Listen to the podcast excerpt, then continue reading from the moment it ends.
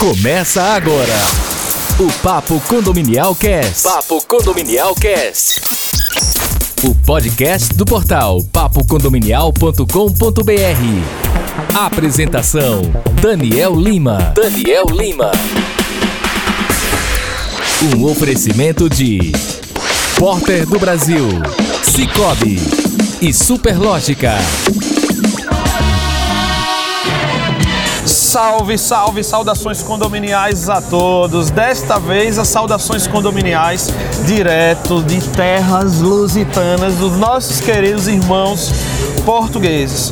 Papo condominial aterrizando aqui em Lisboa, Portugal. Nossa primeira experiência sendo muito bem recebido pelos nossos irmãos portugueses, pelos vossos irmãos, como, como eles, eles bem falam. Então, neste momento, me encontro aqui na Conde Expo Lisboa, que é um evento que está sendo realizado ao mesmo tempo que a Feira do Mercado Imobiliário aqui de Portugal, tá? Em um local chamado FIO, que é um, uma espécie de um centro de convenções. Aqui estamos aqui no pavilhão 3, onde iremos fazer uma entrevista mais que especial com um dos maiores especialistas em gestão de condomínios aqui do mercado português, que é o meu amigo Manuel Soares. Manuel Soares, eu gostaria que você desse umas saudações condominiais para todo o público aí do Brasil inicialmente. Só Alô Brasil, aqui Manuel Soares. Saudações condominiais para vocês todos. Muito boa tarde. É isso aí, meu amigo, muito bom. E estou aqui também com a querida amiga que a gente admira bastante, a gente se encontra nos eventos, ela é uma palestrante de sucesso também no Brasil e também de carreira internacional, já que ela também está aqui comigo. E eu estou falando, vocês vão ver lá no Stories do Papo Condominial também, vocês já viram na verdade, né? Que vocês escutam é, a entrevista em áudio depois do, de ver o Instagram. Então, doutora Patrícia Moreno, da SS Pro de São Paulo, atende também outros mercados como Curitiba, Porto Alegre. Saudações condominiais, querida doutora! Saudações condominiais, é um prazer enorme estar aqui com você. Nós nos encontramos fora do Brasil, Verdade. é uma honra muito grande estar aqui com você e poder bater esse papo condominial. É isso aí, vamos é, tratar de alguns assuntos, tentar fazer um, uma ligação entre o que acontece aqui no mercado português versus o que acontece no mercado do Brasil, para que as pessoas, é, profissionais do segmento, seja de engenheiros, arquitetos, outros colegas advogados, administradores, síndicos, pessoas que desejam vir a Portugal procurar entender um pouco como que funciona o mercado local. E antes de iniciar essa entrevista propriamente dita, eu quero dizer a você que se você não escutou os, os episódios anteriores do nosso podcast, vai lá, você já sabe o caminho, acessa aí o Spotify, estamos lá no Spotify, estamos lá no, no Deezer, TuneIn e demais agregadores de podcast. Volta lá, tem bastante conteúdo, direito condominial, engenharia condominial, administração de condomínios, síndicos profissionais, gestões, cobertura de eventos, você encontra tudo lá no primeiro podcast de assuntos condominiais do Brasil, que é o Papo Condominial Cast, sempre com entrevistas muito especiais. Então, sem mais delongas, vamos começar aqui um, um bate-papo muito interessante sobre o mercado português, tá? Eu estou aqui nada mais nada menos com Manuel Soares da MSPS administração de condomínios. A primeira pergunta que já ficou curioso. A sigla MSPS, traduz pra gente, Manuel. Manuel Simões Pereira Soares. Nossa, que legal, hein? É o meu nome. Então já, olha, Lá no Brasil eu costumo dizer que quem é muito sério e que normalmente só quem acredita e confia muito no seu taco e na sua qualidade é que dá o seu próprio nome, a característica ao negócio. Então eu acredito que aqui não deve ser diferente essa característica. É a mesma né? coisa, 30 isso é, anos isso no é mercado. muito legal. Então são 30 anos no mercado condominial aqui de Portugal, atendendo quais cidades, Manuel? Eu estou é, todo o distrito de Lisboa, tá. falando é, o estado de Lisboa, comparando aglomera com o vosso. Aglomera com uh, Lisboa, Sintra, Cascais, uh, Vila Franca, são as cidades à volta de Amadora, são tá. cidades à volta de Lisboa. Certo. Portanto, é o estado de Lisboa, como, como, vocês têm o estado de São Paulo, o estado do Rio isso, de Janeiro, isso, nós aqui temos o estado de Lisboa. Aqui também chama de estado? Não, chamamos Conselho. Conselho. Conselho. Portanto, mas abrange a filosofia idêntica ao vosso Estado. Tá. É, a comparação seria como se fosse o Estado. Perfeito. Perfeito. Manuel, é, eu andei dando uma conversada com você antes dessa entrevista propriamente dita e vários fatores me chamaram muito a minha atenção. É, percebi que você é uma pessoa que tem um conhecimento assim muito, além do- dessa experiência maravilhosa aí de 30 anos na área de gestão condominial, o conhecimento de tecnologia fez com que você conseguisse melhorar os processos e também fazer é, chegar nessa longevidade aí da tua empresa, já que você consegue é, desenhar processos que, inclusive, pelo que eu percebi, tem melhorado a cada dia o software que você utiliza, né? Já que você pega as demandas do dia a dia e consegue passar. A minha, a minha formação eh, académica e depois as primeiras formações profissionais que eu tive, Sim. todas levaram para a área de informática. Sim. Sempre fui um apaixonado pelas novas tecnologias. Sim. Sempre acompanhei a evolução das novas tecnologias, por, antigamente por aquelas revistas especializadas. Eh, hoje, mais pelos youtubers e vendo eh, artigos de internet sobre as novas tecnologias e gosto de estar sempre atualizado. Ou ter ao aplicar os meus conhecimentos, aplico-os na minha profissão.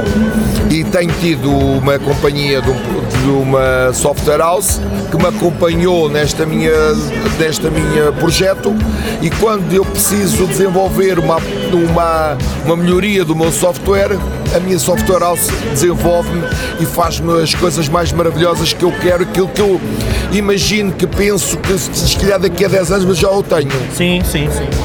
Não, e o melhor de tudo é que as, as sugestões de melhoria que você dá, né, imagino que a empresa não entrega só para você. Ela Não. deve colocar isso como uma atualização no software e ganha todos os clientes Todos, dela, né? todos os clientes dela, Olha todos. que maravilha, né, doutora? Não, todos estão, todos os meus colegas estão a, a absorver é os- o produto que eu tenho. Essas melhorias. a melhorias. Portanto, eu também, o, o meu conhecimento informático, o meu conhecimento da profissão, fez-me com que eu desenhasse o meu software. E o meu software foi todo desenhado a pensar naquilo que eu conheço. Sim. E desde a app, da app eh, o desktop, a versão desktop, a versão web para os condóminos, todos, tudo isto foi desenhado e foi tudo pensado. Neste momento estamos a pôr criativos a trabalhar com a imagem para melhorar as nossas situações, os nossos websites, as nossas imagens. Isso. Tanto que a nossa app que saiu agora saiu com um criativo a desenhá-la por trás. Além, há um código programador e há um código de um, e há um desenho feito com um criativo. Pronto, para me dar uma imagem mais profissionalizada, mais bonita, não é? Isso. Também. E os condôminos estão estão utilizando essa tecnologia? Eles estão Estão sendo resistentes? O que é Não. que você sente deles? Neste momento, eh, nós te- eu tenho várias, vários tipos de condóminos. Pessoas mais antigas, mais, com mais dificuldades em utilizar a tecnologia. Mas a juventude, a parte mais jovem, tem permitido e está a utilizá-la constantemente.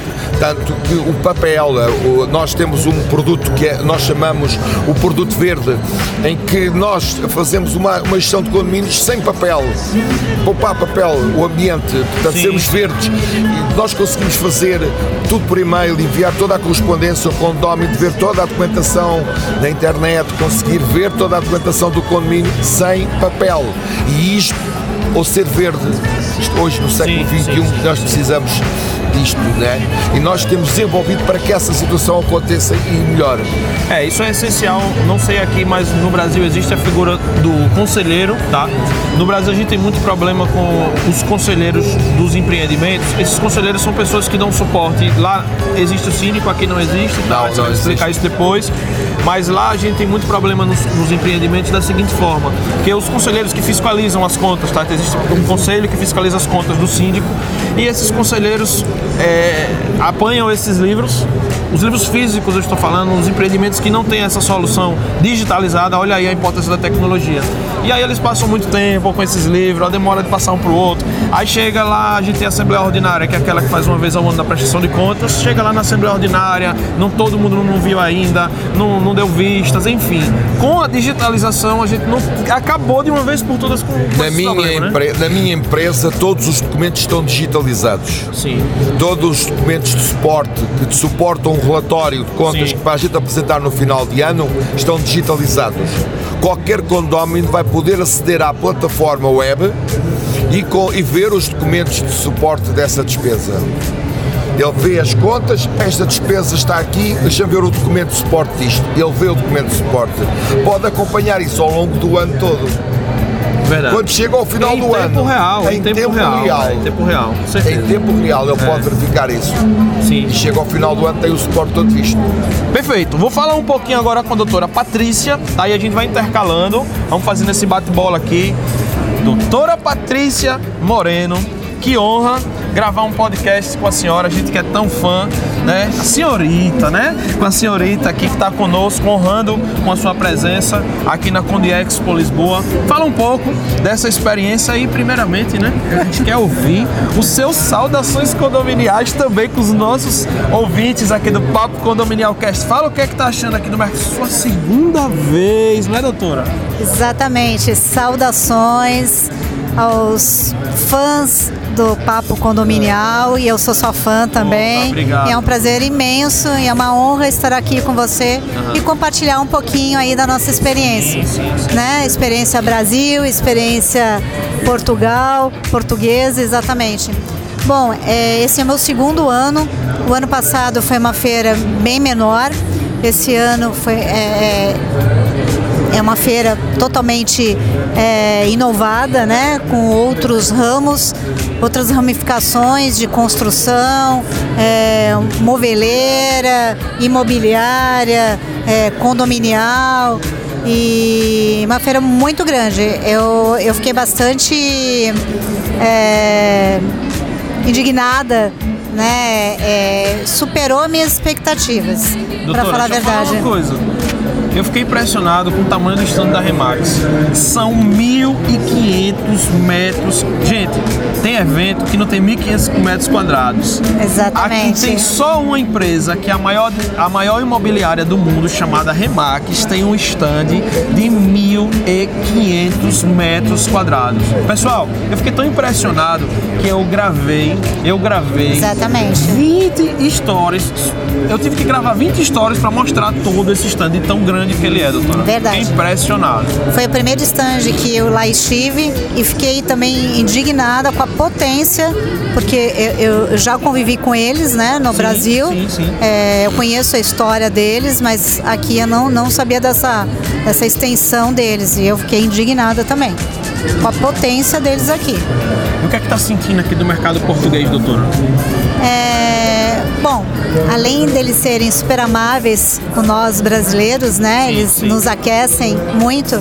é, eu sinto que aqui é um, é um mercado muito aquecido na parte tanto administrativa, gestão integralizada, Sim. né? Em termos de software, é, bem como também na questão administrativa. Me encanta demais. Além de, eu sou super fã de saber que os imóveis, os, os condomínios aqui não têm aquela extensão, aquela grandeza de contratos que nós temos no Brasil. Né? Um único contrato abrange todo o condomínio. É verdade. Exceto, né, elevador, porque elevador é um contrato bem específico. Isso. Mas você não precisa ter uma empresa de segurança, uma empresa de limpeza, uma empresa de zeladoria, uma empresa para limpar a caixa d'água e assim sucessivamente. Isso me encanta e a, a gestão é muito mais simples de ser feita. É, é. Vários, vários aspectos aqui chamaram a minha atenção. Eu cheguei aqui, eu vi um monte de carro na rua, aí eu fiquei pensando, doutora, eu fiquei pensando, nossa, não é possível que tem tanta gente nesses prédios assim visitando. Eu não sabia que os prédios não tinham garagem, Manuel. Eu não sabia que os prédios não tinham garagem. Aí eu via tanto carro na rua e eu ficava, minha nossa, essas ruas todas cheias de carro, eu não tô entendendo isso. É, é, o, é, os, carros, os edifícios construídos agora, todos são obrigados a ter garagem. Ah, tá. É, em Lisboa, neste momento, são obrigados a ter dois lugares de garagem por fração. Por fração, vocês chamam unidade? Unidade, Nós- isso. Nós chamamos aqui fração. E nós aqui hoje somos obrigados a ter dois lugares de estacionamento. Há, há construtores de- que fazem Todos, agora todos os com- novos empreendimentos. Todos já fazem com três Seja em qual bairro for, né? Seja em que bairro for, são obrigados a ter. Mas isso é uma lei recente. E tens bairros históricos em Lisboa que não, até para estacionar, tu tens dificuldades em estacionar. Tens que correr quilómetros para te deixar o carro longe. Sim, sim. É muito difícil estacionar em Lisboa, tem o problema do estacionamento, mas não temos o problema dos roubos, temos a segurança. Não temos, não temos de forma. É nenhuma. E andas à vontade e podes deslocar o carro, vais a pé, deixas o carro mais longe, vais para casa mais a pé, vais tranquilo. Não tens esse problema. E não ontem circulei à noite, à meia-noite aqui com a nossa amiga a doutora Patrícia. Fomos jantar e circulámos à noite por um jardim junto ao Rio Tejo e tranquilamente, Super mais com uma tranquilo, num nenhum ja- tipo de preocupação num jantar, de, num jantar de negócios que nós tivemos com, também com, o meu, com a minha software house e proporcionou-nos um passeio ao fresco, agradável, sem qualquer problema de segurança. Perfeito, perfeito. Eu conheço o Brasil, estive já no Brasil quatro vezes e sei notar essa diferença entre um outro. Muitos edifícios, muitos carros, mas muita segurança, graças a Deus, Isso. para já. Isso, isso, isso, isso. Com certeza. Então, é, aqui vocês têm, lá no Brasil a gente geralmente tem uma assessoria permanente jurídica, tá? Nos empreendimentos. Aqui, como é que vocês, administradores, tratam essa questão da assessoria jurídica com os condomínios? Nós não podemos utilizar em Portugal a palavra assessoria jurídica. Porque a assessoria jurídica é reencaminhada obrigatoriamente pela Ordem dos Advogados. Eu, por acaso, posso dizer-te que da minha empresa tinha um anúncio que dizia assim: damos apoio jurídico. Apoio, tá? E sabes o que é que me aconteceu? A Ordem dos Advogados quis me multar, tive que retirar aquela palavra apoio jurídico.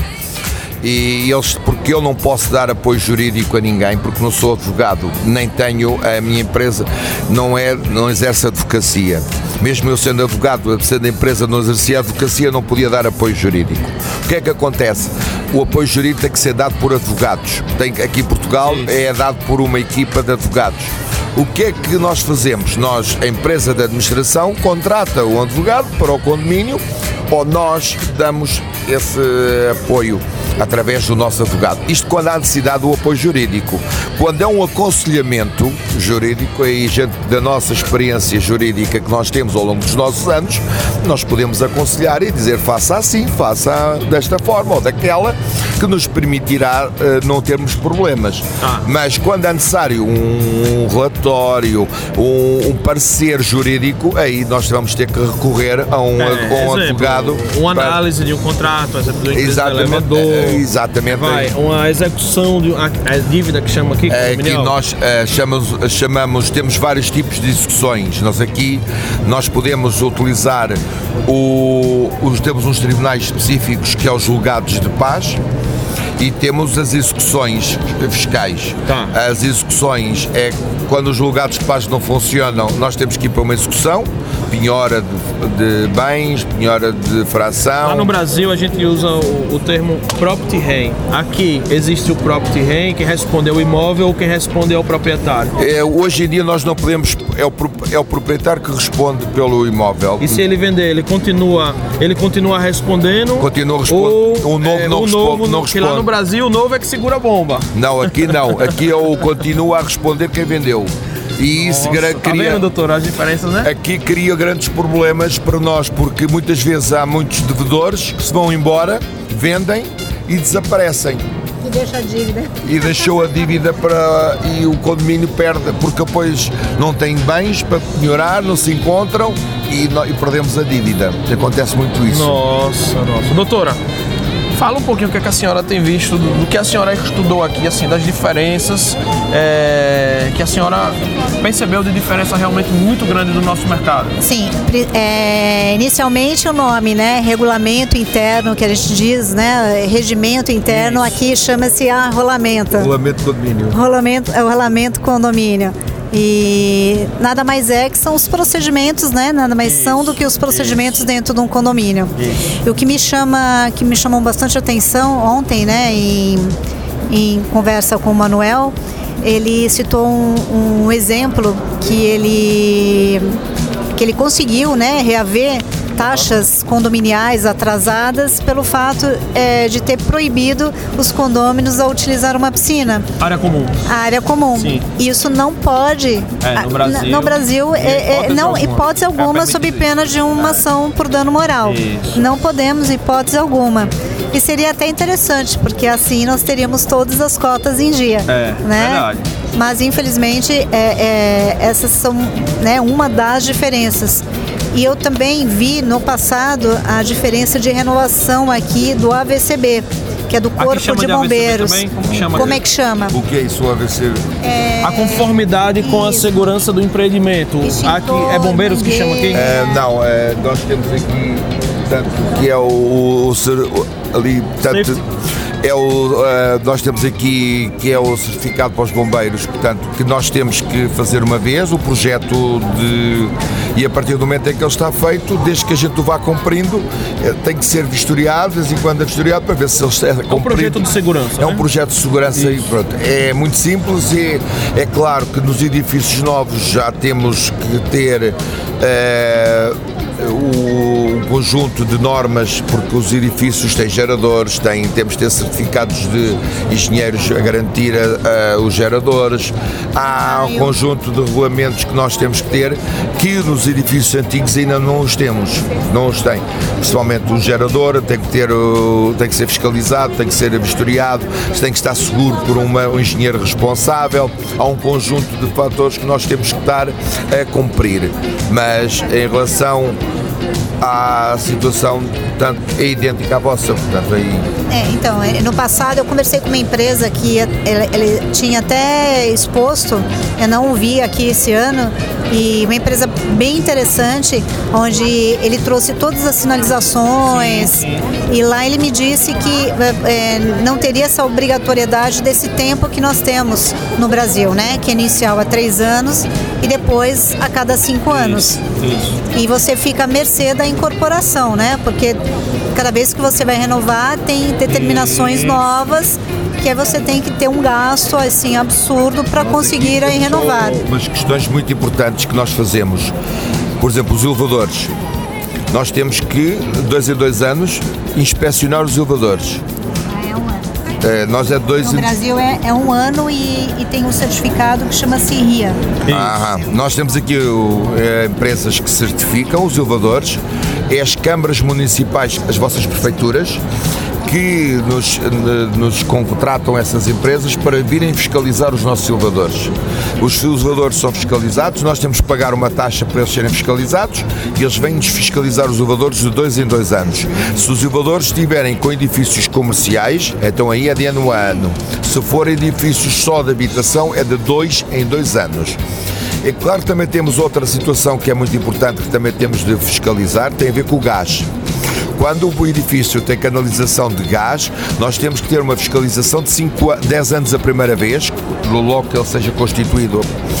Eh, quando ele é novo, a primeira vez é ao fim de 10 anos e depois é 5 e 5 anos tem que haver uma fiscalização à, à canalização para ver se acho que tem que- É isso, estanqueidade. Lá chamamos de teste de estanqueidade. é exatamente, é a mesma coisa aqui. Quem é que faz aqui? Temos empresas próprias e o Instituto de Soldadura e Qualidade é um deles eh, que faz eh, certificações. Tem que ser empresas que o Estado português atribuiu uma licença de credibilidade para eles poderem fazer esses testes de estanquicidade. Perfeito. Assim como as empresas que fazem os testes dos elevadores, certificam os elevadores, também são empresas certificadas pelo Estado português em estão conforme as certificações de Portugal. Daniel, se me perdoe, posso fazer um questionamento ao Manuel? Fique à vontade, doutora. Então tá bom. enriquecendo aqui nossa entrevista. Fique à vontade. É o seguinte, no Brasil a gente está tendo muito problema com os aquecedores a gás, Isso. é por falta de manutenção. É, tivemos um episódio é, no sul recentemente é, que não tem muito a ver com gás, mas é, foi um absurdo também. A, a família contratou uma empresa para impermeabilizar um sofá que acabou tendo um estouro absurdo, onde a criança foi arremessada do último andar um estrago assim total. É, no Brasil, como é que a gente trata da- é, esse assunto? O morador ele é obrigado a ter o aquecedor a gás é, e ele é obrigado a, a responsabilidade dele em fazer a manutenção dos equipamentos. E o que é nos indicado é que essa manutenção é a cada um ano, certo? É, como, que, como que é aqui em Portugal? Esse tipo de problema nós dificilmente o temos. Eh, os aquecimentos a gás eh, fazem parte da inspeção de certificação que, que Estado quando fazemos a parte condominal. Porque quando nós inspeçamos a parte condominal, ao mesmo tempo tem que ser feita a inspeção à parte da fração. E só quando as frações todas forem inspecionadas, quando com as partes comuns do edifício, é que ele fica todo certificado do edifício. E isso contempla todos os equipamentos a gás que estiverem dentro do próprio edifício. Tem que ser certificados. Se tiver esquentadores, aquecimento, todo o tipo de- de equipamentos a gás que existirem no edifício, desde o fogão, ou seja o que for, tudo é certificado, é inspecionado dentro da própria fração. Tubos, canalização, tudo é feito o teste. De quanto em quanto tempo? 5 e 5 anos, a partir da primeira vez de 10. Não é muito tempo? Pode ser, mas quando os testes são bem feitos, o equipamento dura uma vida. Sim, mas aqui não tem, não tem uma, um incentivo, uma orientação ao morador para que ele faça internamente a manutenção do próprio equipamento? Não. O morador não faz, né? Quem Não. faz é o. Não. Vocês aqui que cuidam Não. né? O condomínio encontrou um problema naquela fração. Tá. O, Porque quando- ele precisa do consentimento do morador para ter acesso, né? Eh, Imagine o, o- há um problema quando foi feita a inspeção, chegaram àquela fração, verificaram que não está em estanque, tem problemas de gás. O que é que acontece? Quem faz a certificação corta imediatamente o gás dessa fração, Isola, né? isola aquela fração e a partir daquele momento aquela fração não pode ter gás. Enquanto não for restabelecida a- a- a- e corrigida a deficiência. E aí obriga que a pessoa venha atrás resolver, né? Exatamente. Fica logo sem gás. Seja para o que for. É. Encontrou o aquecimento com problemas. Ficou sem aquecimento, sem fogão, sem esquentador, sem nada. Totalmente sem gás. Sem, totalmente sem gás dentro da sua fração. Como é que você faz para cobrar essa unidade que está com problema? É, pelo que eu percebi, é a carência do produto. A vai carência do produto é ele que corra ela- eu não eu- vou ficar sem cozinhar, não vou ficar sem tomar banho quente e esse tipo de coisa, né? É exatamente. Mas, Nós- mas, mas cada condomínio tem um perfil, né, Daniel? É. Nós, nós somos sabedores, eu passo por situações inusita- inusitadas, como é, eu escuto de condômino, é, mas não é a minha obrigação a manutenção, manutenção é do condomínio. Não, o que está dentro da sua unidade, da sua fração ideal, a responsabilidade é sua. Então tem muitas pessoas que acabam, vão viajar, é, ah, não vou pagar o consumo, ah, resolvo quando eu voltar. Então assim, tem-se um lapso temporal muito grande. A- aqui acontece isso também? se eu verifico que há um problema de fuga, porque os nossos sistemas de gás, por exemplo, estamos a falar do gás, os nossos sistemas de canalização de gás, quando tem uma fuga, eles automaticamente desligam-se. Têm sistemas próprios de autoproteção. E eh, dificilmente hoje em dia, com as tecnologias que eles utilizam aqui, acontece graves problemas de fugas de gás. Eh, eles autoprotegem-se. Os fogões, deixar o bico aberto sem gás, se apagar a chama, ele desliga-se o gás, corta o gás na geral dentro da escada, logo aquela fração fica logo sem gás, se houver uma fuga de gás e eh, tudo isso está mais ou menos protegido. Pode acontecer, pode falhar uma proteção, não digo que não. Agora, o condomínio aqui em Portugal resolve os portos comuns. Dentro de cada fração é da responsabilidade de cada um. É em qualquer que seja o problema. Tu como deves ter o problema do vizinho de cima que tem um encano roto de água quente ou de água fria e que vai cair e estragar o vizinho de baixo. Não é um problema que eu tenha que resolver. É um problema entre eles os dois que têm que resolver. Perfeito. É claro que eu, como, como administrador, auxiliar. o condomínio não tem obrigação. não tenho obrigação, É, é porque eu o administrador aqui gere as partes comuns do edifício. Mais nada. Se eu normalmente eu vou verificar se o problema é de origem comum, porque pode ser o cano principal que abastece o edifício que está com problemas e que está a criar problemas de infiltração naquela fração. Pode, mas eu certifico-me, não é um problema condominal, passo o problema para o condómino que é responsável desse problema. Daniel, lembrei de uma situação também que você disse de diferenças, né, entre, Isso. entre Brasil e Portugal. Eu sou apaixonada pelo R&B Sim. e, e acabei indo para outros né, países para ver essa diferença. E o que me encanta aqui em Portugal que você não precisa de um anfitrião, Sim. você tem uma facilidade de entrar nos condomínios. É, tudo é bem explicado, você não fica perdido. No Brasil é uma coisa absurda. Eu tenho um condomínio que 70% é locação temporária. Estragam máquina de lavar, é, não Só se não tem tem selo, né? anfitrião, não. É, quem loca não está preocupado porque ele só quer lucrar, né? Então assim, eu tenho é, uma grande dificuldade com isso, que inclusive eu tive que criar dentro da minha empresa a pessoa anfitriã, para que eu pudesse dar- é, é, estender esse braço ao condomínio. E aqui não. Se você vê uma placa que é proibido visitantes ou não proprietários a, usar, a não usar a piscina, as pessoas vão respeitar. Sabe? E Você é vê- uma tem coisa, doutora, que chama maravilhosa. Manuel. Tem deve ter alguma lei aqui. Quando eu falo que deve, é porque eu vi em alguns lugares e imagino que você vai me confirmar. Lá- você vai me confirmar se no seu tem também. Sim. Na, na entrada do apartamento que eu estou, que é o Airbnb, tem uma placa que é assim a sigla AL, é alojamento local. Eu vi em alguns lugares por onde eu passei. No Positivo, seu tem, lá né? tem também. alguma- então, aqui é obrigatório é identificar todo. Que O apartamento de Airbnb é considerado um alojamento, né? Todo o Airbnb é considerado um alojamento. E hoje todos os alojamentos não podem ser constituídos num condomínio sem autorização do condomínio.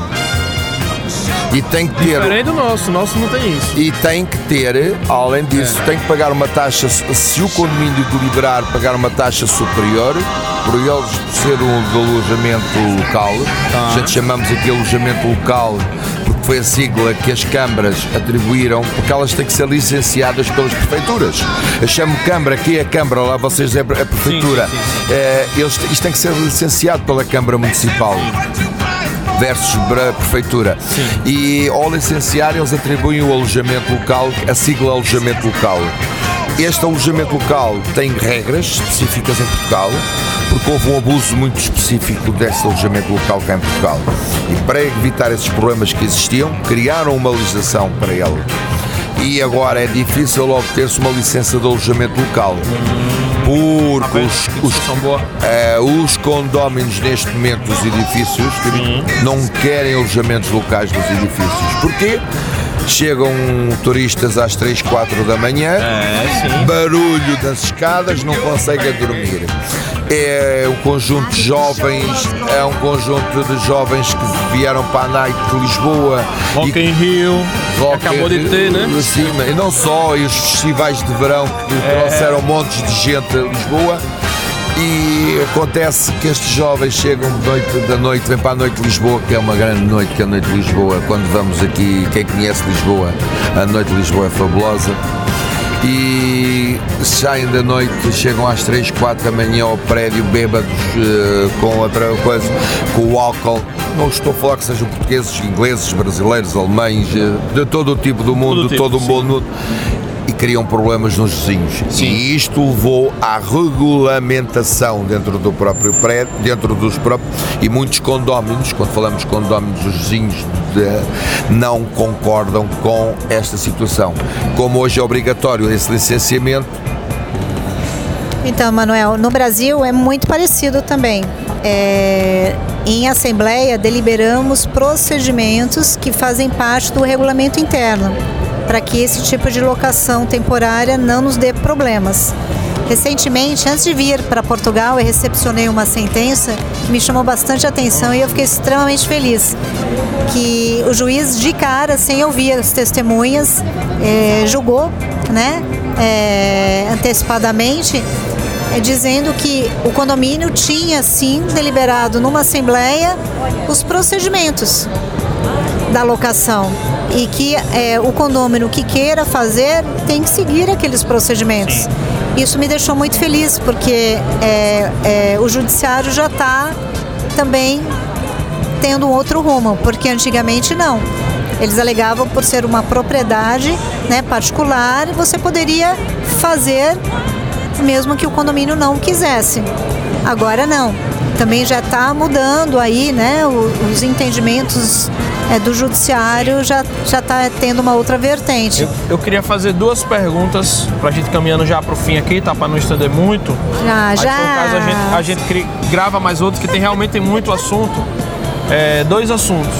Não sei se existe aqui, lá no Brasil, está muito emergente, está muito forte o conceito da multipropriedade, tá? Acho que eu cheguei a perguntar umas duas pessoas, as pessoas não souberam responder. Então, Manuel, se você não souber responder, é porque não tem. Porque o que você, nesse segmento você conhece, deu pra perceber que você conhece quase tudo aqui, né? Praticamente unanimidade. O que é que quer dizer com a multipropriedade? É, é Lá nós falamos de até 52 donos de cada unidade, né? Então, imagina um, um resort com, sei lá, 400 quartos e várias pessoas. Imagine que 52 pessoas vezes 400 pode ser o dono desse empreendimento, onde ele é dono da seguinte forma: ele tem direito a X semanas, tá? E ele é um sistema, ele usa é, o convir dele, tá? Ele é um dono dividido com outras pessoas de uma mesma propriedade. E aqui existe isso? Existe, senhora. E tem dado problema, tá rodando bem, como é que tá? É, está dando bem cá. Está andando bem. Está dando bem. É, isto é por quando tu compras, nós aqui chamamos as semanas de férias. Sim, semanas de férias. São semanas de férias, tu tens direito a uma semana, é, normalmente está definida a semana quando não está definida, pelo menos está definido a, a época da féria, ou a época alta, a época baixa, a época média, e tu tens direito a utilizar, como tens essa situação ao utilizar, tu tens o direito de ter aquela semana. Não tem tido problemas, porque normalmente isso não são geridos por empresas de condomínio, são as próprias uh, portanto, patrocinadoras destes, destes imóveis que continuam Sim. a gerir isso. Porque eles não perdem, não querem é. perder. E então eles é que continuam a gerir, a gente paga uma taxa. Eu tenho um, eu tenho uma semana de férias no Algarve e portanto utilizo-me raras vezes até me utilizo delas. Olha, Manuel, lá no Brasil, nossos colegas advogados, administradores e síndicos estão ficando de cabelo branco, viu? porque assim, imagine você ter 52 donos de cada unidade, como que é o controle, como que é. Porque lá a gente tem um problema constante e muito alto com a questão da segurança, que aqui, graças a Deus, não tem esse problema de forma alguma. Não é, doutora? Fala Exatamente. Um pouco, fala um pouco como é que estão aí. É rápido ter aqui um prédio com porteiro. Sim, exatamente. Verdade. Isso me encanta demais, porque é, você precisa ter é, portaria, você precisa ter vigilante, vigia, é, recentemente, recentemente. Rodista, o cara fica circulando pelo prédio. Exatamente. Aqui, recentemente eu tive que eu tive que contratar policial armado para fazer ronda num condomínio onde é, pessoas de, de que moram, né, em, na rua acabam invadindo para roubar cobre, tubulação de cobre. Sim. E, e assim, 70% de arrecadação vai para segurança. Infelizmente. Uhum. Bom, outro assunto, eu lembrei agora de outro que eu quero falar, mas eu vou falar dos dois. O segundo seria em relação à implantação dos empreendimentos. Isso é muito importante a gente saber como que funciona aqui em Portugal. Lá, normalmente, tem um jurídico que é contratado, um advogado, tá? Que é um advogado ou advogada, tá? Entenda-se né, o especialista do direito, tá? Junto com uma administradora de condomínios que normalmente não é eleita, não é escolhida ela cai de paraquedas no empreendimento. Normalmente quem escolhe é a construtora. Como que, como que o mercado aqui faz na implantação do empreendimento? A implantação do empreendimento, como é que o mercado aqui faz? Tu falas, quando falas de uma implementação do empreendimento, é quando vais criar pela primeira vez a administração do condomínio. Quando sim, o condomínio novo é, e a é, primeira vez. Isso, o, o, a implantação é, enquanto você compra o empreendimento, o empreendimento está sendo construído, chega na hora de ser entregue, é fácil, e nascer aqui, o condomínio, ele nasce a partir do momento Aqui é extremamente fácil. Normalmente o promotor imobiliário que sim. construiu o, o empreendimento quando vende mais de 50% das frações, tá. de, de, ele convoca uma assembleia de todos os que já vendeu. Mesmo sem estar pronto. Mesmo sem estar pronto. Ele convoca uma assembleia. Tá. A partir dessa assembleia, quando estão todos vendidos, atenção. Tá. Quando estão, convoca essa assembleia, essa assembleia delibera quando é que começam a gerir o condomínio, os condóminos a gerir o condomínio. Normalmente, o que é que decidem? Se é um condomínio muito grande, decidem que seja uma empresa a gerir o condomínio.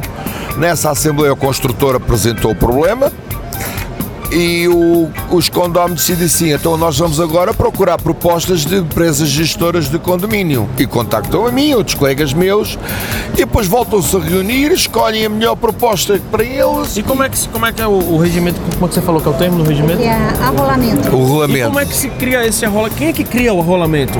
Temos duas opções. Olha que curiosidade eu tô. Não é massa esse assunto. Há duas situações aqui em Portugal. Ou o construtor, Ah, o promotor imobiliário, Tá. e que quando constrói junto à conservatória onde registra a propriedade, Tá. registra um rolamento logo tá. e esse tem logo vínculo. Ou então se ele não registrou um rolamento na altura da, da escrita, porque ele quando vende uma fração, nós aqui temos um, um- portanto não sei como é que funciona no Brasil, nós temos um cartório onde registra todas as propriedades que são vendidas, nós chamamos aqui as conservatórias do registro predial Tá. onde nós registramos todas as, as frações. Quando é constituído um condomínio novo, a Câmara, a Prefeitura ou Câmara, como em Portugal, dá uma, uma licença para poder registar na conservatória aquela propriedade. Onde vai dizer que aquela propriedade tem tantas frações, onde aquela propriedade é constituída assim, é feita, como é que ela é constituída. Se o promotor quiser, quando faz esse documento, entrega um rolamento também já feito e os condóminos que comprarem são obrigados a ass- assumir aquele rolamento. Se não o fizer, que ele não é obrigado a fazê-lo, os condóminos em primeira reunião que têm propõem ao administrador novo que prepare um regulamento e que o apresente em Assembleia. Posso dizer que tenho condomínios com 20 anos sem regulamento. Nossa. Como é que faz? Não tem regras no condomínio? Não tem regras. As regras são a lei geral do, do país. O código, o código civil. Código Civil. Eu, eu, esta terça-feira passada, fiz uma assembleia para aprovar um regulamento de condomínio de um edifício com 30 anos. Nossa. Porque havia problemas de regulamentação de quem era o síndico do prédio, que vocês chamam síndico, Isso. que ia trabalhar comigo, que ninguém queria ser. Então, para regulamentar, só porque o problema só sugeriu criar-se o regulamento do condomínio por causa de quem, quem era o síndico que ia ser, como é que íamos criar uma, um- uma escala de serviço É. para esse síndico. Você falando isso aí, eu vi, no, eu vi no Código Civil lá falando assim, que quem tivesse mais unidades era o cara que ia ser, ou então, se nesse caso não conseguir, até pela questão da ordem alfabética, Da isso letra- chamou minha atenção, da letra. da chamou letra. minha atenção Eu isso não sei aí. como é que vocês funcionam no Brasil, mas cá em Portugal, cada fração tem uma letra do alfabeto. Começa a fração mais baixa com a letra A, a B, a C, a D. Quando chega ao fim a Z, é o, depois temos o AB, o AC, o AD, o Não, A. a gente não tem isso não lá. Não tem. Não, lá é pelo tamanho da fração. Exatamente. Não, mas vocês não identificam as frações por, por, por letras? Não. É só por por- metragem. É. Metragem, só o tamanho. Não, e nós também temos a metragem, que é premilagem. Nós chamamos premilagem. Aham. Nós aqui chamamos a premilagem. Eh, agora, te- as, as frações são identificadas perante a conservatória e perante as finanças de uma letra. O que é que eu quero dizer? O resto de chão, faz, o Tá. resto chão A, faz conta o resto de chão direito, é a letra A. O resto de chão esquerdo é a letra B. O primeiro A é a letra C Tem que fazer um curso, viu? Tem que fazer um curso, a gente aqui E- tem que fazer um curso, é. e estas letras. E isto que tu me falaste da ordem do sorteio, quando Sim. não há um regulamento que regule, a lei portuguesa diz assim. Por isso é que eu fiz um regulamento para que naquele edifício para regular quem era o síndico. Sim. Aqui em Portugal diz assim, quando há decisão de criar um síndico, porque haver um administrador não, não implica haver, não obriga a haver um síndico. Eu tenho 90% dos meus edifícios não tenho síndicos. Sou eu sozinho que tomo as decisões todas. Não tenho cá ninguém, só presto contas no final do ano. Agora, o que acontece é, quando existe o síndico e ninguém quer ser, existem regras. Ou há uma escala de serviço e quem é e segue essa escala que já foi definida em regulamento, Sim. se não foi descrito em regulamento e ninguém quer assumir essa situação, é nomeado o condómino que tiver maior premilagem, maior área no Que é Brasil, o que eu falei, isso. que é aquele que tiver maior premilagem, ou então Se houver mais do que um condómino com a mesma permilagem com a mesma situação, Ah, o critério de desempate é. o critério de desempate é aquele que tiver a letra da fração mais baixa. Mais baixa? Mais baixa, que é a letra A, A. ou a letra B. Se um tiver no oitavo andar, que é a letra XA, por exemplo, e o outro que está no resto do chão é a letra A, e a permilagem dos dois eram as maiores que existiam no O de baixo. o do resto do chão é o, É. é o que ganha a situação. Minha cabeça já se confundiu. Sim, sim, pô. exatamente. A cabeça da gente começa a, a ficar confusa. E diz uma coisa, e, e nos empreendimentos onde há síndico, esse síndico ele é remunerado ou não? Ou ele é só isento da taxa condominial? Fala pra ela quanto é em média a, a cota condominial aqui, pra ver se vale a pena ser isento. Eh, a cota condominal vai entre. Se o prédio não tem elevadores, pagas 15 euros. Se o prédio não tem elevador, 15 euros são. Em reais são Máximo. 75, 80, re- É, um jantar. 75, 80 reais. É. Se não tiver elevadores, se tiver elevadores, os consumos de energia, os consumos de despesas do elevador aumentam um bocadinho. Passamos para 30 euros, para 150 reais. Sim, sim. Porquê? Não temos a despesa de porteiro, não temos a despesa do vigilante, não temos a despesa de situação. Não temos. A despesa ordinária é infinitamente menor. Menor. A maior despesa é essa. A empregada da limpeza Elevador? é o elevador Quando e é o tem. administrador quando tem e o administrador. São as três despesas. Depois a eletricidade é uma despesa pequena. Daniel, vamos mudar para Portugal. Não é possível. Vamos, vamos, o custo de vida no Brasil é muito mais cara. É, com certeza, com certeza. Manuel, estamos impressionados aqui com o seu mercado. Que conversa maravilhosa. Se a gente já gostava, agora a gente ficou mais encantado ainda, né, doutora?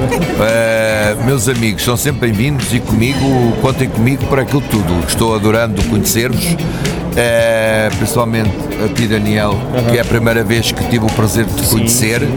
A Patrícia já a conheci o ano passado aqui na feira. É uma mulher maravilhosa que eu gostei muito de conhecer. Tu também estou encantado de te conhecer. Sejam sempre bem-vindos a Portugal. Eu estou sempre disponível para os receber e para vos poder Ainda tem mais uma pergunta, viu? Eu sei que você Ah. já está se despedindo. Rapidinho. As quiseres e quando Muito- quiseres, estou sempre disponível. Até se quiseres grato. fazer videoconferências, estou disponível sim, para fazermos videoconferência daqui para o Brasil. Estou todo para Pode ter certeza que você já, já será nosso correspondente, a pessoa que vai trazer informações quentes aqui do mercado local e as informações como elas realmente são. Doutora, deu para perceber o quanto que ele domina esse mercado. 30 anos não são 30 dias, nem 3 anos, né? E nem 30 meses. Então, é realmente é uma experiência muito bem vivida. Para finalizar, tem outra coisa que chamou minha atenção aqui, que eu achei, por isso que eu chamei o, eu chamei, tava aqui o rapaz da empresa da Luz e Gás, né? Sim. Olha só, doutora, não sei se a senhora percebeu. Lá no Brasil a gente tem uma facilidade de troca de quê? O gás é tranquilo, tá? A gente ainda tem uma diferença aí em questão do GLP e do gás Mais natural. ou menos, o metro É. cúbico tá um absurdo, né? Isso, mas eu tô falando assim que a gente até consegue trocar. Tô falando de Sim. questão da troca, né? Eu não quero essa empresa, quero a outra. natural, tá? GLP. Tô falando em relação a isso, tá? Então, assim, o gás, a gente tem uma situação parecida aqui. A telefonia, a mesma coisa, é bem tranquilo. A empresa faz, a gente faz a, o que a gente chama lá de portabilidade para não perder o número e tudo mais. Isso é bem semelhante. Agora, olha, olha só agora. Companhia de água, pelo que eu percebi, não sei a companhia de água, mas a companhia de energia aqui, pelo que eu percebi, que lá em São Paulo é, é Eletropaulo, que agora é que nome agora? Enel. Enel. Aracaju é, são acho que seis estados, chama Energisa. Inclusive no Paraná, acho que não é no Paraná, um estado lá. Copel. Copel. Mas tem um, a Energisa interior tem um lugar é mais pra CPFL. cima que é Energisa. É. Enfim, cada estado tem uma concessão de uma única empresa. Quando ele falou assim pra mim, ah, é, ah, nós estamos aqui prospectando que nós queremos é, ser a fornecedora de energia. Eu falei, como assim? Prospectando? Ele falou assim, aqui tem pelo menos 10 companhias de energia e o condomínio pode escolher com qual quer. Ó, isso é o sonho ou não, doutor? Olha, é, Isso é um só- sonho pra gente. A água também é assim ou não? Não, ou a água é uma é, companhia só? Eu vou te dizer, a água é, está atribuído por Portugal. A água Do é, governo, né? é o governo Tá. que Não- atribuiu a responsabilidade da água às câmaras municipais, Tá. prefeituras. Não tem empresa privada mexendo com isso. Eh, Normalmente há câmaras que assumiram essa gestão e há câmaras que atribuíram a empresas privadas a gestão dessa água. Tá. Mas é camarário. Tá. Perfeito. tens preços de água em Lisboa diferentes do que tens no Porto. Tens preços de água em Lisboa diferentes do que tens na província.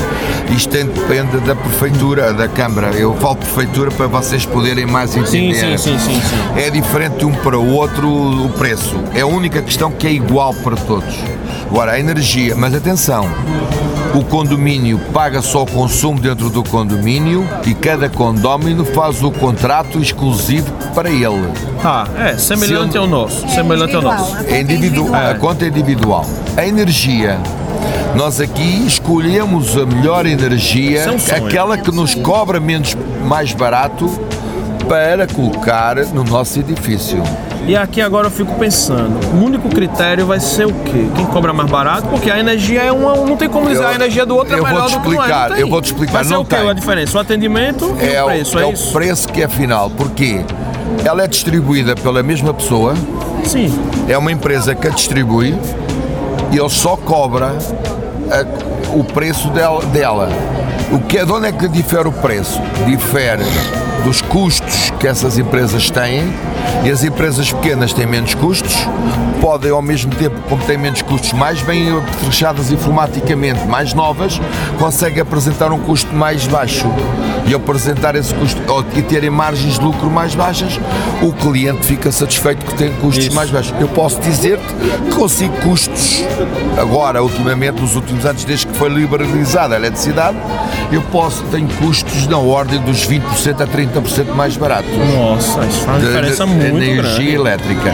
Muito grande. Ah, agora, há taxas que são fixas, porque a energia elétrica em Portugal é constituída por vários custos. Temos a taxa fixa e temos a taxa, o, o kilowatt que é consumido.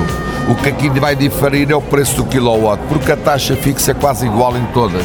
Eles pouco diferem porque eles têm Sim. que pagar essa taxa fixa ao distribuidor. E aí há uma pequena diferença só.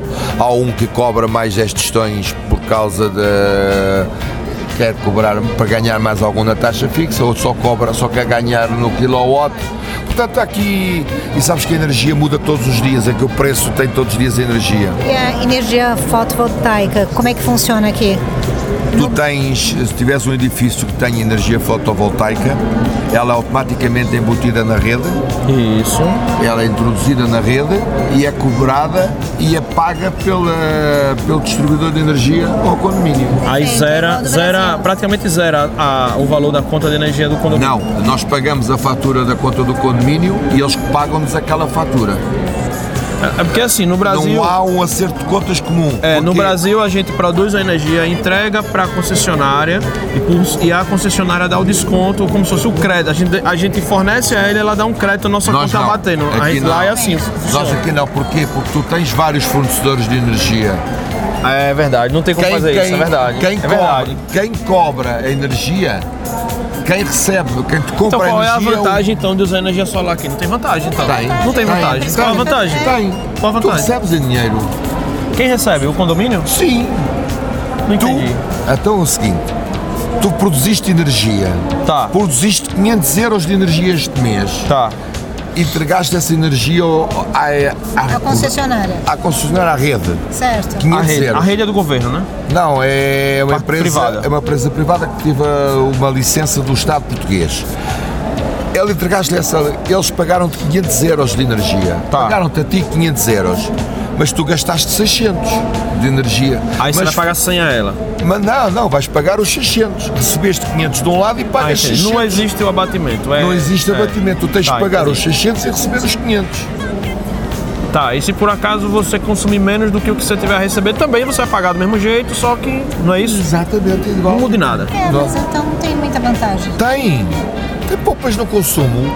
Então se tu vendeste a energia de 500 e pagaste 400, ganhaste 100. Tu recebeste os 500 euros na conta do condomínio. Ah, entendi. É porque é diferente o processo no Brasil. Vocês fazem acerto de contas, na Isso, Exatamente. é. Aqui Exatamente. não, nós cada um tem contas à parte. É a mesma coisa que tu alugares um bem do condomínio, Sim, entrou o dinheiro no condomínio. sim. Mas tu pagaste uma reparação, saiu o dinheiro do condomínio. Aqui é a mesma coisa. Vendeste um produto do condomínio, entrou-te o dinheiro na conta do condomínio. Pagaste o consumo da luz, saiu o dinheiro da conta do condomínio. No final de contas vai dar o acerto. Não há o acerto na, na nota fiscal, não há o acerto na nota fiscal.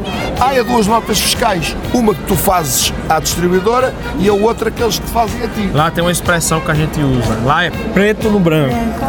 Entrou, saiu, fez o débito, crédito, o saldo é esse e lá é, assim que funciona. Inclusive, Manuel, é, no Brasil tem, é, tem uma prática muito usual que os condomínios contratam empresa externa para auditar as contas da administradora. Isso, isso. Auditoria. É, eu não sei se aqui tem, mas lá se tem muito isso. É, quando há dúvidas que o gestor não correu bem, não fez um bom trabalho, ou que há dúvidas nas contas que são apresentadas pelo gestor, normalmente contratam um contabilista para auditar essas contas. um contador, como vocês sim, chamam sim, no Brasil. Sim. Eu já aprendi algum vocabulário. E lá na prestação de contas, lá naquela Assembleia da Prestação de Contas. Todos os anos. Se alguém discordar, lá na nossa lei fala que não é simplesmente discordar. É, a pessoa a qual você está discordando ela tem que ter o direito da ampla defesa e do contraditório. E aqui, a pessoa pode discordar por discordar, que isso não é o bacana, né? O legal é, ó, não discordo por isso. Esteja fundamentado a, o porquê que não. Eu vou te dizer. Por que discorda, né? Eu vou te dizer. Aqui, mete-se voto no ar do seguinte: quem é que vota a favor? 10 votam a favor, está aprovado. A maioria, né? A maioria votou. Se os outros votaram contra, não interessa. O que interessa é os votos da maioria. A maioria, tá. a maioria aprovou, está aprovado. Perfeito. Bom, eu quero encerrar. Chegamos aqui a 55 minutos de podcast. Quero dizer a vocês que batemos o recorde, tá? Até hoje o nosso maior episódio de podcast chegou a 48 minutos. Nós já ultrapassamos isso, não estou reclamando. Estou achando ótimo, maravilhoso, sinal que a conversa foi maravilhosa. Temos muitas outras coisas para conversar, mas poderemos produzir isso em outros episódios, tá? Quem sabe aqui mesmo, em outro dia. Mas enfim, é, agradeço imensamente as tuas palavras que você proferiu um pouco antes dessa última pergunta. Fico honrado, agradeço o convite. Tenho, quero dizer também que tenho desfrutado bastante é, da tua amizade, apesar do pouco tempo. Tenho certeza que seremos aí amigos para longas datas, porque percebo que você é uma pessoa que nos agrega bastante, uma pessoa que tem um espírito amigo, colaborativo, que são características muito boas para um bom profissional e para um ser humano que a gente gosta de estar do lado. Doutora Patrícia, a senhora também, viu? Muito obrigado, foi uma honra contar com a sua presença aqui neste episódio, aqui do nosso podcast. E fique à vontade para fazer as considerações finais. Perfeito. Agradeço, Manuel, o enriquecimento. Foi muito bacana esse papo, me encheu de conhecimentos. Estendo a você uhum. também, Daniel. Foi muito bacana e fico muito feliz e e quero muito desejar aí sucesso cada vez mais e que todos os ouvintes possam é, é, escutar em detalhes essa entrevista Isso. que vai enchê-los de muito conhecimento. Inclusive, podem mandar as suas dúvidas, tudo que vocês ouviram aqui, tá? Com certeza vão ter dúvidas. Se vocês quiserem continuar o assunto, ó, aquilo que a doutora Patrícia falou, pode ser desse jeito, pode ser daquele outro, podem mandar um WhatsApp, pode mandar por e-mail, eu vou, ter, vou mandar para ela, ela vai responder, ela vai dar toda a atenção. Mesma coisa o Manuel, dúvidas do mercado português, manda que a gente encaminha direto para ele. Manuel, suas saudações condominiais assim para encerrar e mais uma vez agradecer aí pela brilhante entrevista. Aqui. Meus amigos, como vos disse há pouco, a porta está sempre aberta. Uhum. Se algum colega teu no Brasil aqui da, e da Patrícia precisar de algum aconselhamento, precisar de algum conselho, precisar de alguma dúvida, contem comigo tu façam chegar a ti os, as perguntas que sim, eu estarei cá para responder. Outra coisa que vos digo, muita conversa teríamos aqui para horas, não é para 50 minutos, verdade, não é para uma hora. Verdade, verdade. Eu estou encantado com esta conversa porque nos permitiu conhecer um pouquinho e eu dou a conhecer um pouquinho Portugal e tu dá, vocês deram a conhecer um pouquinho do Brasil. Mas eu queria conhecer mais do Brasil. Sim e vocês conheceram um bocado.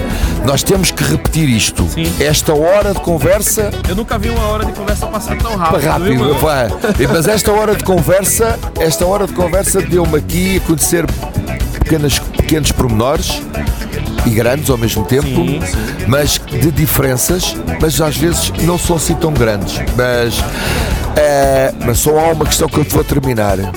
O administrador no Brasil tem poder, o síndico tem poder, aqui não tem nada. Sim. Aqui nós não temos poder. Nós aqui somos maltratados. Percebes? E é aqui a diferença, uma grande diferença é essa. Mas continuaremos noutra altura, estarei sempre ao dispor para a gente continuar. E eu sempre, eu sempre enfatizo que nós sabemos do tamanho da responsabilidade que nós carregamos, quantas pessoas nos seguem, as pessoas que seguem as nossas recomendações, os nossos conselhos, os eventos que a gente indica, os profissionais que a gente entrevista, que são escolhidos a dedo. Se vocês estão sentados nessa cadeira aqui agora, não é à toa, é porque são pessoas que são referência e que são agregadores de conteúdo que têm esse sentimento colaborativo, que isso é muito bom, tá? Que eu falo sempre que hoje o novo marketing é isso. Não é você dizer que vende algo. Não. O novo marketing é você É. ser uma autoridade naquilo em que você atua, naquela área específica. Então, desta forma, a venda ela vem, Manuel, É, naturalmente. Saudações condominiais e que um futuro muito grandioso para o Papo Condominal e sempre que precisarem do meu apoio, contem comigo também. Gostei muito de conhecer-vos Obrigado. e o gosto é todo meu. Muito obrigado. Saudações condominiais. Força! É isso aí, pessoal. Esse aí foi mais um episódio do Papo Condominial Cast aqui diretamente de Lisboa, em Portugal. Espero que o primeiro de muitos episódios do Papo Condominial Cast aqui nas terras lusitanas desses irmãos queridos portugueses. Já sabem, escuta aí no Spotify, Deezer e os melhores agregadores de podcast, além de acompanhar lá no portal do Papo Condominial, que a gente sempre produz as matérias, coloca lá os links para vocês ouvirem direto no navegador. E é isso aí. Compartilha nos grupos, fala pro pessoal ouvir o Papo Condominial Cast. O bacana é isso do podcast, que você adapta o, o conteúdo à tua necessidade. Tu vai pra academia, pode estar ouvindo, tu vai viajar, pode batar- baixar o áudio. Então é diferente do programa de rádio, que o programa de rádio você tem que estar naquele dia, naquela hora específica para você ouvir. Se você não conseguir esse dia e essa hora, você deixa de absorver o conteúdo. Então, podcast é isso, gente. Podcast é isso, é, é facilidade e adaptabilidade à realidade de cada um. Então, me despeço neste momento de coração partido que eu não queria encerrar, mas a gente tem que encerrar porque já vamos em uma hora e um minuto e fica aqui é, já anunciando que virão outros podcasts aqui direto de, de Portugal. Saudações condominiais a todos, até a próxima e um forte abraço. Você ouviu Papo Condominial Cast. Papo Condominial Cast. O podcast do portal papocondominial.com.br. Um oferecimento de Porter do Brasil, Cicobi e Superlógica.